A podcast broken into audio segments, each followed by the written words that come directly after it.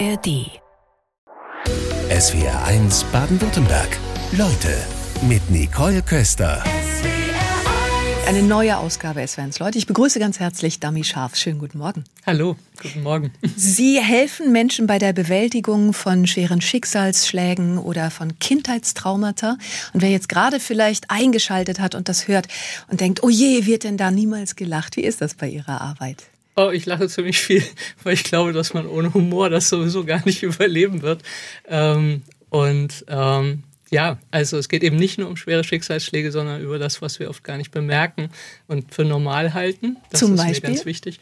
Ähm, zum Beispiel, dass wie wir nach der Geburt abgeholt worden sind, früher meine Generation, also 60er Jahrgang, 64er Jahrgang, also dieses ähm, ist ja oft gleich nach der Geburt weggelegt worden. Und Mhm. das äh, macht einfach was mit Babys, das was man heute, oder auch wenn man einfach Eltern hat, die gar nicht ähm, fähig sind, sich zuzuwenden, sich einzufühlen, empathisch zu sein, weil sie selber einfach eine Geschichte haben, dass sie emotional gar nicht präsent sein können. Und das äh, tut man oft so ab oder halt auch Babys immer wegzulegen. Leider ist das ja bis heute noch, wird es noch praktiziert, dass man sagt, oh, ich lasse mich doch nicht manipulieren von so einem schreienden Baby.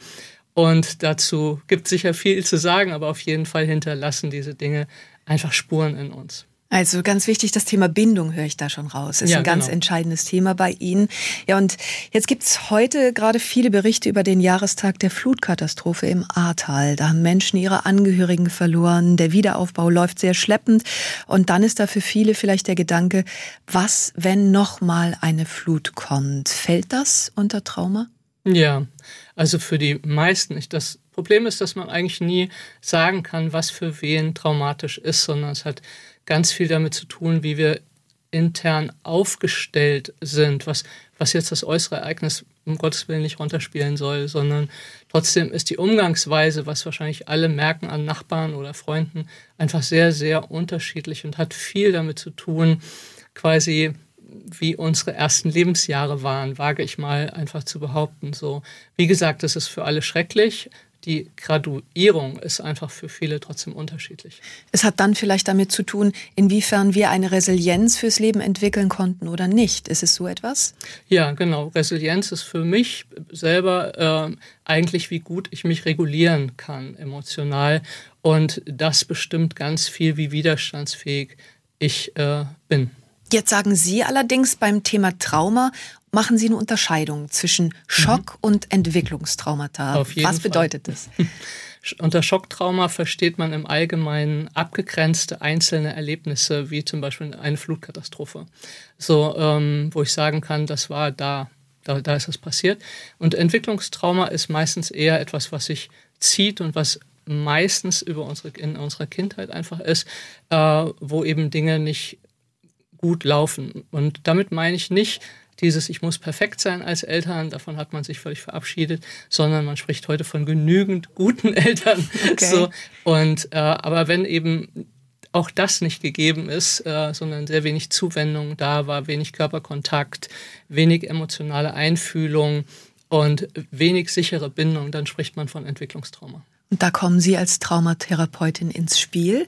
Sie sind Heilpraktikerin für Psychotherapie. Heilpraktiker sind ja teilweise umstritten. Es heißt, die dürfen alles, was nicht verboten ist. Da stellen sich viele die Frage, wie seriös ist die Hilfe?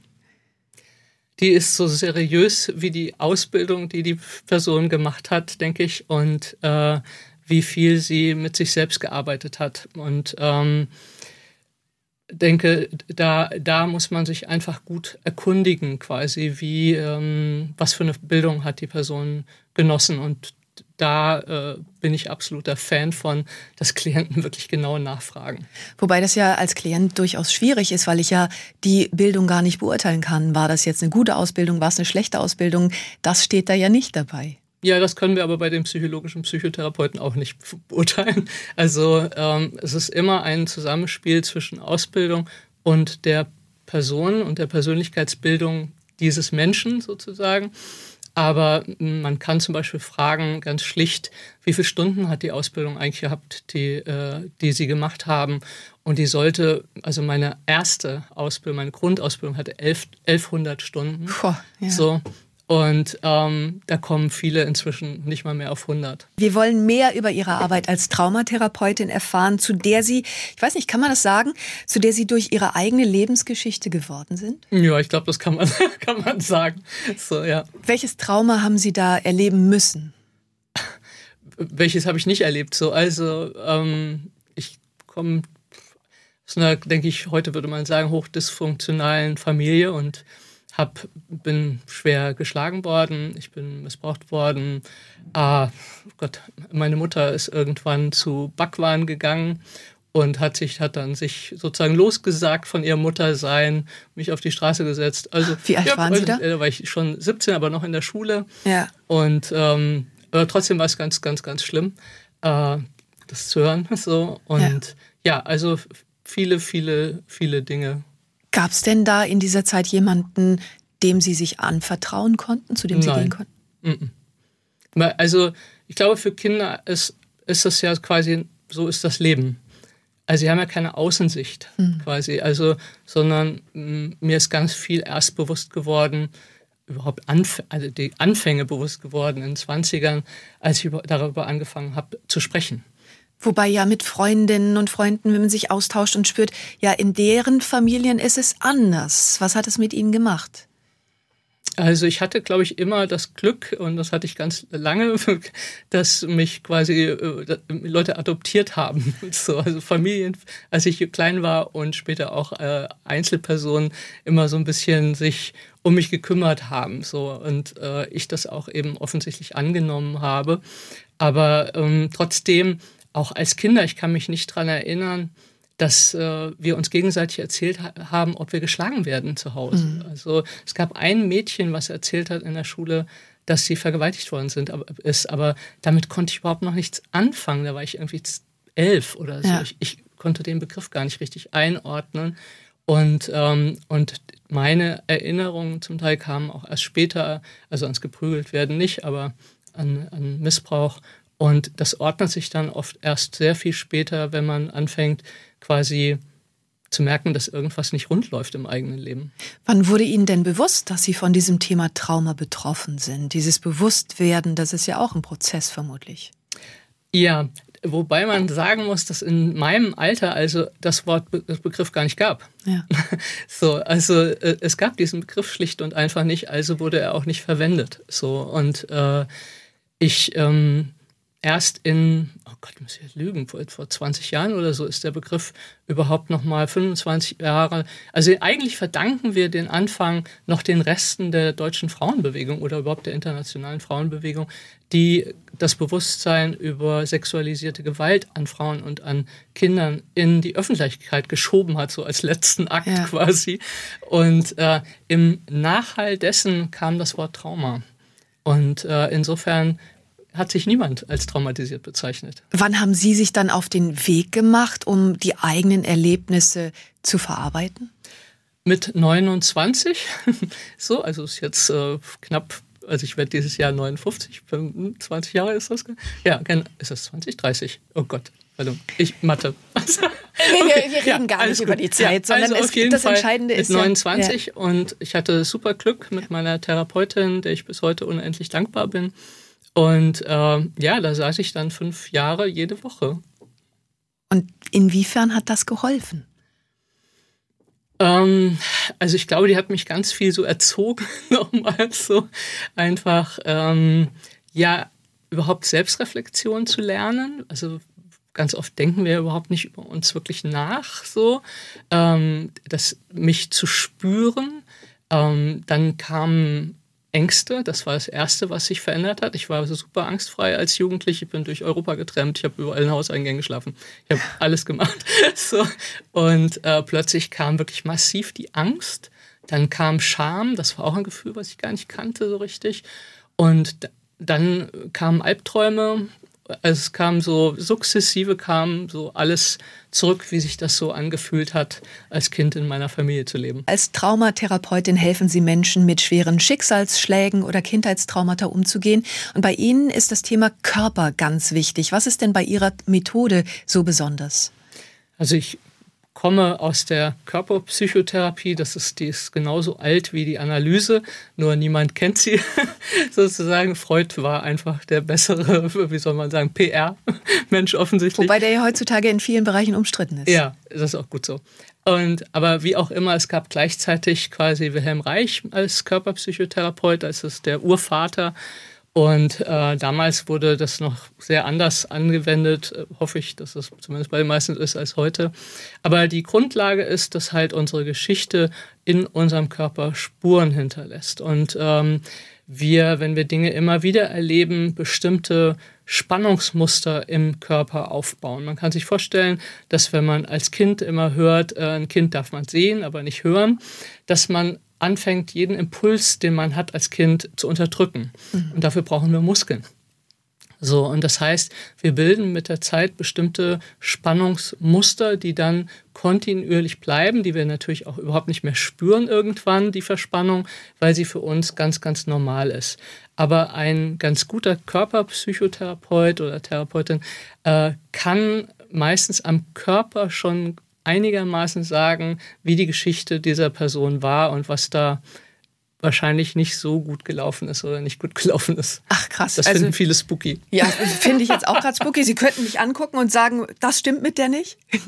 Nein, so würde ich das nie formulieren, weil ich äh, finde, pathologisieren per se einfach blöd so und sondern ähm, ich könnte sagen, was wahrscheinlich vielleicht zu wenig da war und äh, was sie heute vielleicht zu viel deswegen haben.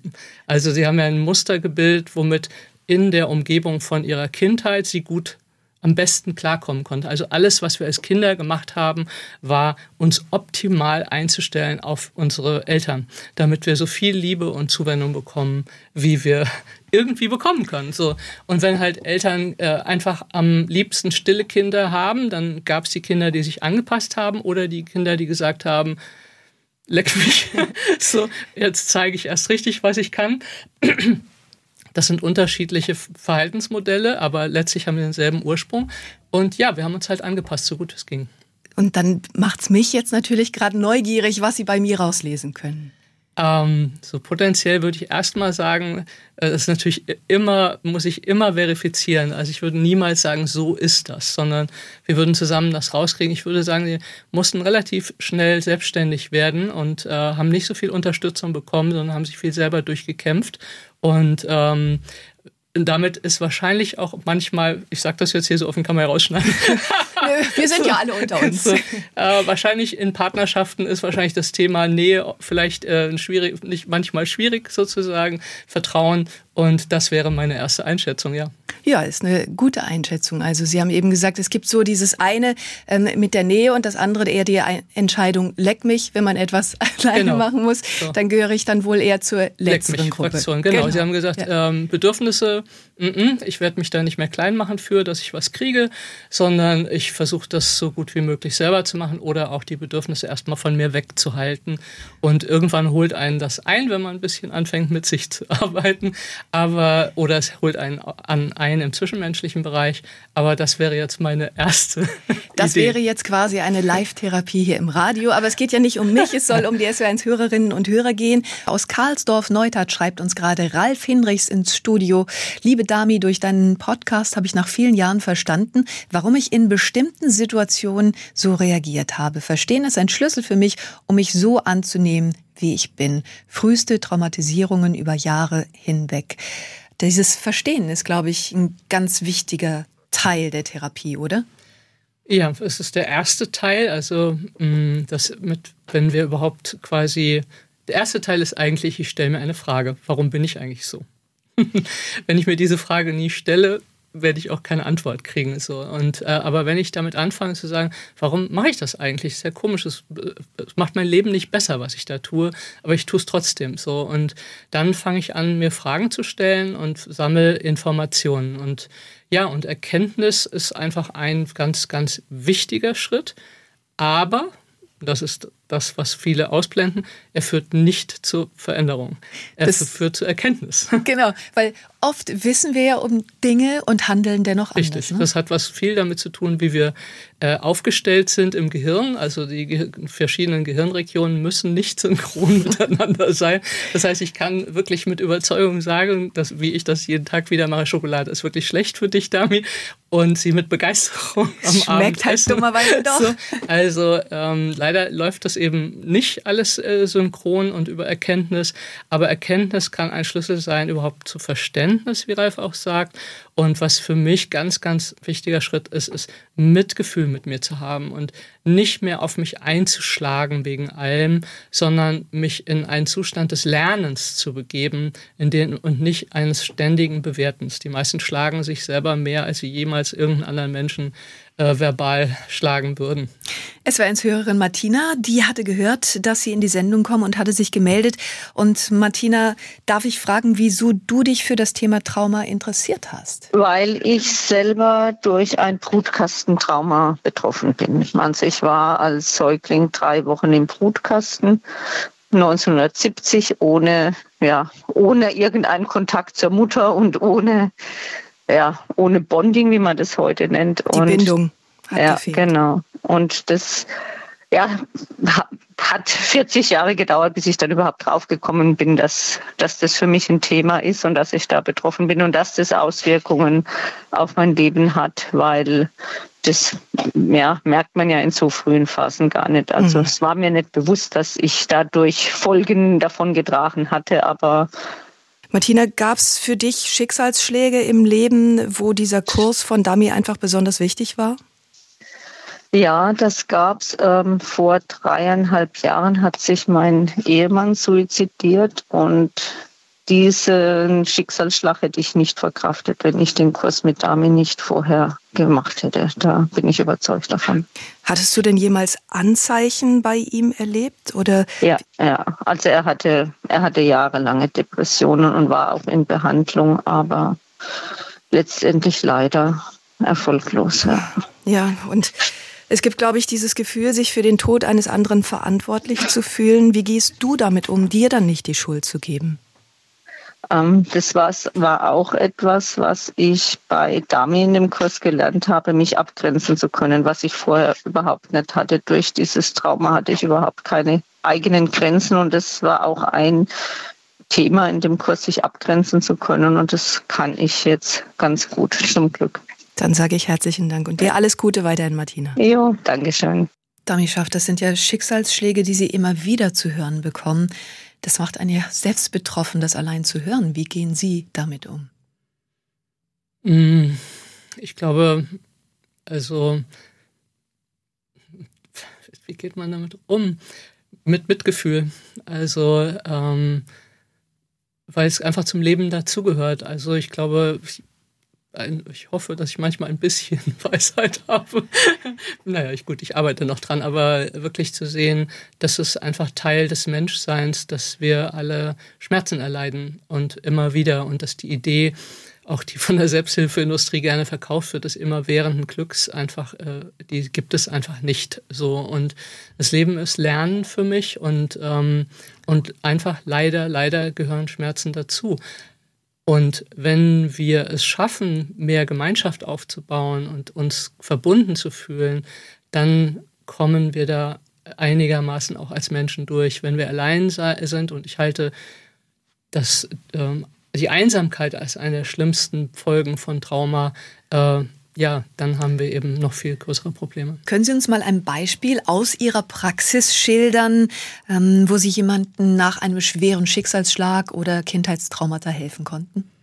Also die meisten, sage ich mal, kommen zu, zu uns äh, oder kamen zu, kommen zu mir ähm, mit dem Gefühl, ihr Leben läuft einfach überhaupt nicht rund. Also die Zuordnung, weshalb das so ist, die haben viele erstmal noch gar nicht gemacht, sondern meine Beziehung funktioniert nicht, ich bin Trennung, äh, ich bin einfach unglücklich, ich mag die Person im Spiegel nicht, äh, alle die Palette, die wir, sage ich mal, ganz normal ist so. Also ich weiß, mein Friseur hat mich mal gefragt, dann hast du ja bestimmt ganz viele Verrückte bei dir. Und so habe ich ihn angeguckt und gesagt, naja, so wie du und ich halt. Ja. Das hat ihn sehr pikiert, aber, aber es ist die Tatsache so. Und ähm, ja, also das ist eigentlich das, wo die meisten irgendwann dann fragen, irgendwas läuft nicht gut. Oder ich weiß, eine, äh, die bei uns war, die hat gesagt, ich habe alles, mein Beruf ist super, äh, meine Ehe ist eigentlich super, ich habe ein Haus, ich habe ein Pferd und ich bin so unglücklich. Hm. Was stimmt nicht mit mir?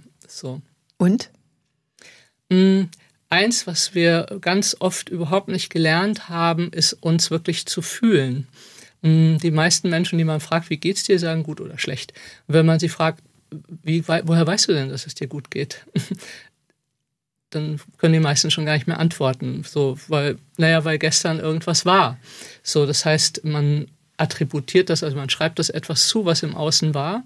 Und ähm, das stimmt halt nur eingeschränkt, sondern es liegt ganz viel daran, wie fühlen wir das denn, was da passiert. Und es und ganz oft äh, fühlen wir eben uns gar nicht. Und das ist ein Kennzeichen von Menschen, vor allem mit sehr frühem Mangel, Verletzungen, Entwicklungstrauma. Das Wort Trauma ist immer sehr schwierig an der Stelle. Aber weil viele dann eben denken, es muss Missbrauch gewesen sein oder ganz was Schlimmes. Nein, muss es eben nicht. Das gibt es eben auch in der Entwicklung. Die ja, Frage genau. stellt so. sich dann natürlich, dieses Fühlen muss dann ja im Grunde erst wieder gelernt werden. Wie lässt sich Richtig. das Fühlen lernen? Ähm, also ein Teil ist, dass ich quasi wenn du mir etwas erzählst, äh, versuche zu spüren, was du eigentlich im Körper spüren müsstest.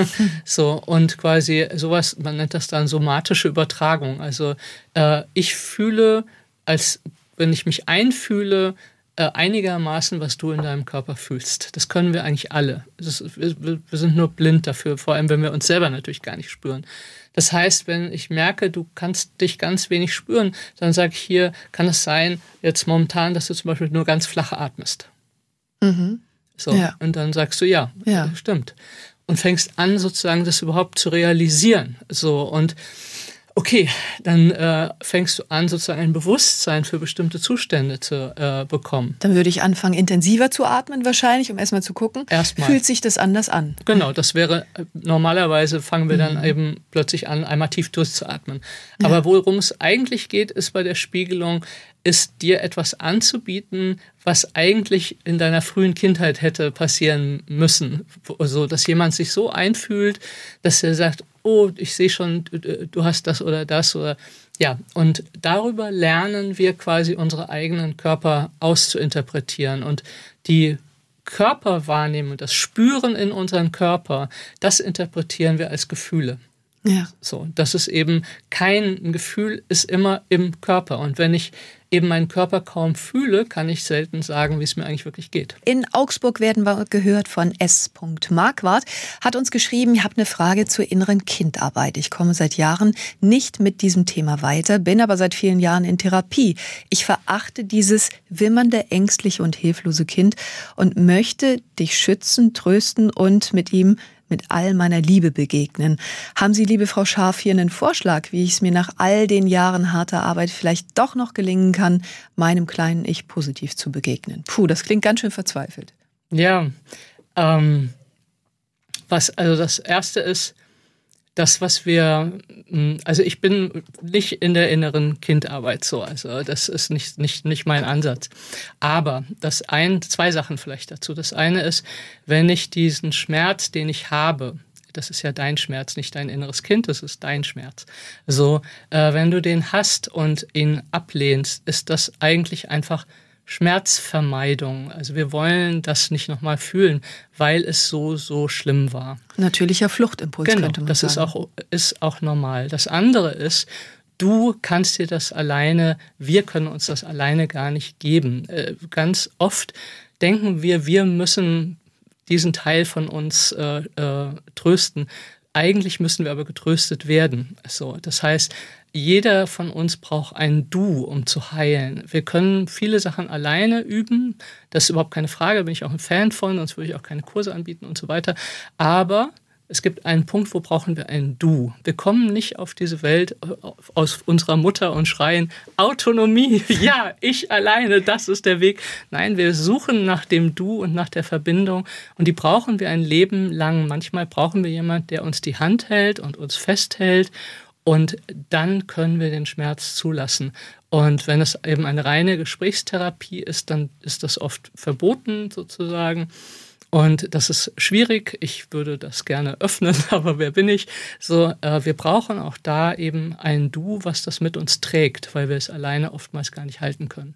Dann schreibt uns aus Worms Sandra und sagt, ich reagiere ganz empfindlich und unheimlich traurig, auch wütend, wenn ich meinen Partner ganz innig mit seiner Tochter erlebe. Das ist teilweise so schlimm, dass ich den Raum verlassen muss. Ich habe ein sehr gutes Verhältnis zu ihr, versuche, dass sie nicht von meinen Emotionen etwas mitbekommt. Ich erlebe mich in solchen Situationen immer völlig hilflos und brauche lange, bis ich mich wieder gefangen habe. Was könnte mir helfen? Also das, was da wahrscheinlich angetickt wird, ist, dein eigener Mangel ja, und das geht uns oft so. Es gibt nichts, was uns mehr in den Schmerz bringt als Liebe, als liebevolle Zuwendung. Ähm, dann kommt eben der alte Schmerz hoch. Und ähm, insofern ist es ein Stück normal und es geht darum, dass du dich diesem Schmerz einfach stellst. Was einfach ist jetzt blöd gesagt. Das klingt also diesen, so leicht. Ne? Nein, es ist nicht so leicht. Es tut einfach eben Schweine weh. Und vielleicht kannst du deinen Partner fragen, ob er dich einfach mal ohne irgendwas von dir zu wollen, einfach mal 20 Minuten im Arm hält und dir sagst, dass er da ist. Gleich 20 das, Minuten. Wenn du es aushältst, sonst fünf Minuten. Fang mit irgendwas an. So, aber äh, einfach, dass du fühlst, da ist jemand heute. Du bist nicht mehr alleine. Es ist einfach jemand da und er wirklich auch nichts von dir will, sondern nur von dir für dich da ist und dich einfach hält, so viel du es aushält, wenn er nur die Hand hält und einfach nur sagt, ich bin da, du bist nicht alleine. Und dann schaust du mal, was passiert. Wahrscheinlich weinst du dann Rotz und Schnotten. Und ja, und dann weinst du einfach mal darüber, über das, was du selber nicht gehabt hast. Und das Weinen, das kann ja auch ein guter Prozess sein. Ja, wir müssen trauern. Trauern wird nicht mehr gern gesehen.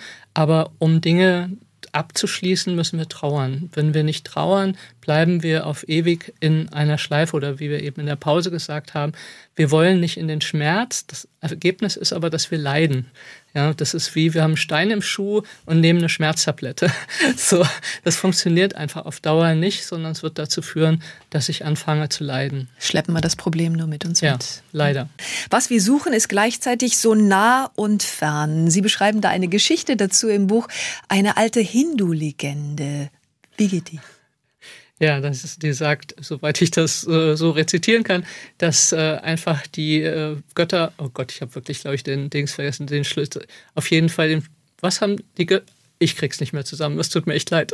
Kein Problem, man kann das nachlesen in dem Buch Die drei Quellen des Glücks und da findet man das auf jeden Fall und sagt im Grunde ja, dass wir ein Leben lang auf der Suche sind und aber gar nicht dahin gucken, wo etwas versteckt ist. Der Schlüssel war dann nämlich im Menschen versteckt. Ja, die Menschen suchen halt immer im die, Außen. Genau, und die Götter dachten, ach komm, stecken wir es auch in den Menschen rein. Und man verzweifelt dann einfach, weil es nicht gefunden wird. Und so geht es vielen Menschen. Es kommen Fragen rein, aber wir wollten erstmal noch sprechen über das Thema Selbstregulation, weil das so ein wichtiges Thema ist und so viele Menschen betrifft. Was versteht man genau darunter? Ja, es ist leider schade, dass kein, kein Mensch damit was anfangen kann, weil es eine der Grundlagen überhaupt einer überhaupt glückenden Existenz ist so. Äh, Selbstregulation bedeutet, dass ich quasi mich fühlen kann und meine Emotionen regulieren kann und eine Pause zwischen Reiz und Reaktion machen kann und äh, auch quasi mich überhaupt selbst spüren und reflektieren kann. Das kann ich nämlich nur, wenn ich in einem man nennt das das Window of Tolerance, das Toleranzfenster, wenn ich mich da drin bewege. Und für viele Menschen bewegen sich da überhaupt nicht drin, sondern liegen entweder drüber oder drunter. So, was heißt das? Ähm, manche Menschen fühlen sich in ihrem Leben die, fast die ganze Zeit wie abgeschaltet, erschöpft, ähm, wie ein Alien gegenüber der Menschheit, äh, sich äh, wie ein Gefühl von Entfremdung. Ich gehöre einfach nicht dazu. Ich bin anders als die anderen. Oder eben, sie fühlen sich eigentlich die ganze Zeit unruhig und es fällt ihnen total schwer, mal zur Ruhe zu kommen. Ich sage immer, wie geht's dir denn, wenn du mal eine Viertelstunde einfach auf der Couch sitzt und gar nichts tust? Das ist eine so eine Kernfrage und die meisten sagen inzwischen, was meinst du mit einer Viertelstunde und nichts tun? Ja, ich meine wirklich ohne Handy, ohne alles.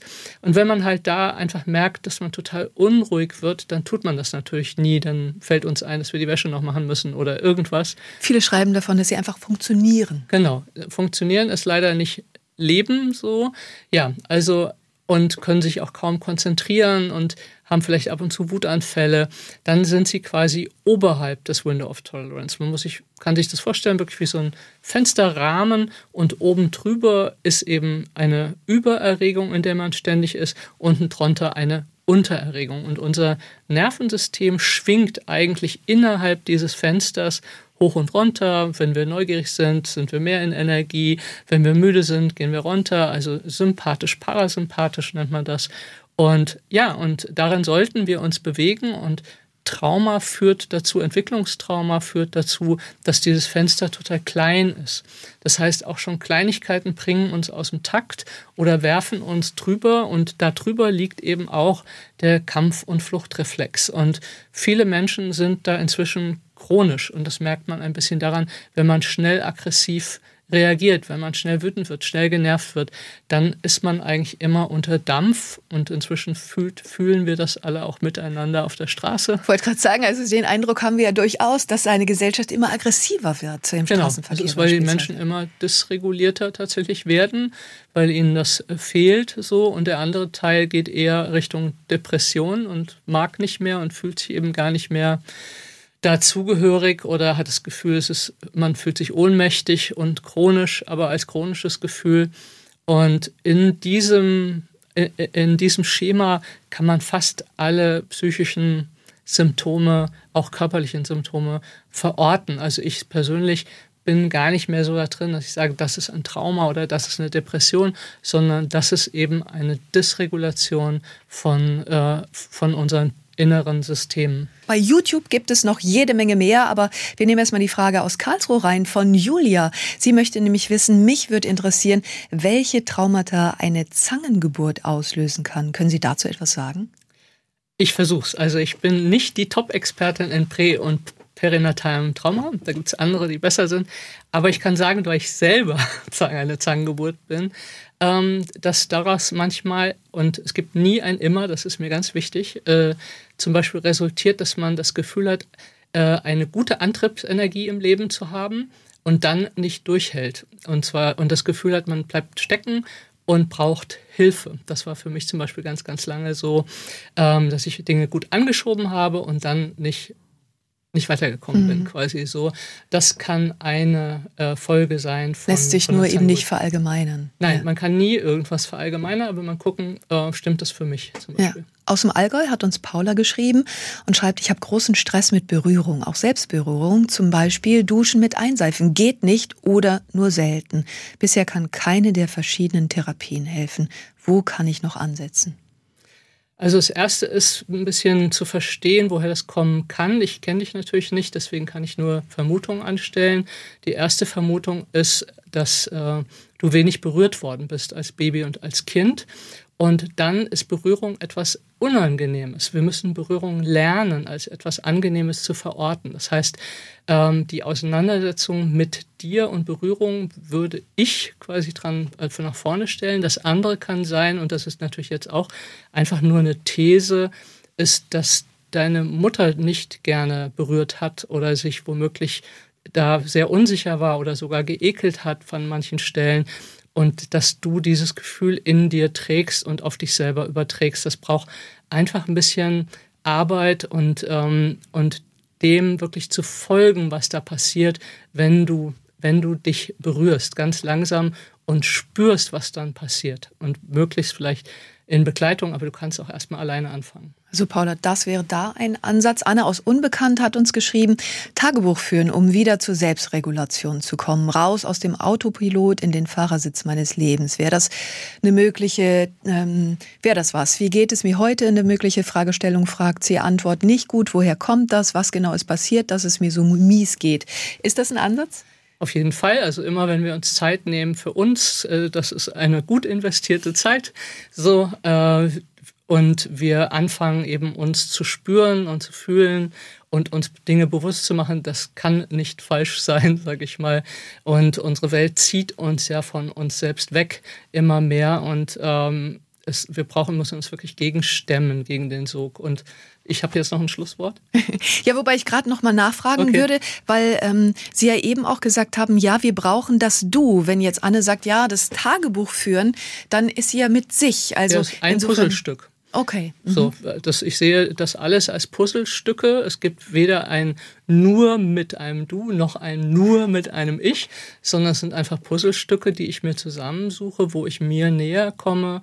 Und äh, ich, wie gesagt, ich glaube, die Zeit, die wir mit auch da rein investieren. Ich sage immer, wir sind selber unser eigenes Meisterstück und das brauchen wir einfach und dafür brauchen wir Zeit, ja. das fertigzustellen. Und Schlusswort haben Sie angesprochen, haben Sie eins?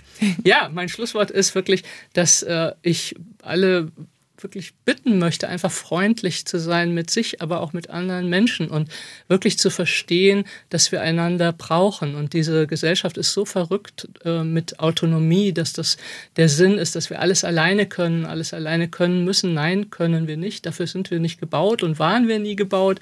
Und wir brauchen einander und ich glaube, das ist etwas, was auch inzwischen fehlt als Zusammenhalt, dass ich die Person auf der Straße sehe als jemand, der mir vielleicht die Brötchen backt, aber ich weiß es nicht und wir einander vielleicht einfach wieder freundlicher begegnen und mit mehr Präsenz, vielleicht ohne Handy mal und einfach wirklich mal füreinander da sind und für uns selbst. Dann danke fürs Schlusswort und den Besuch heute Vormittag in der Ja, vielen Dank für die Einladung. Vielen Dank. SWR 1 Baden-Württemberg.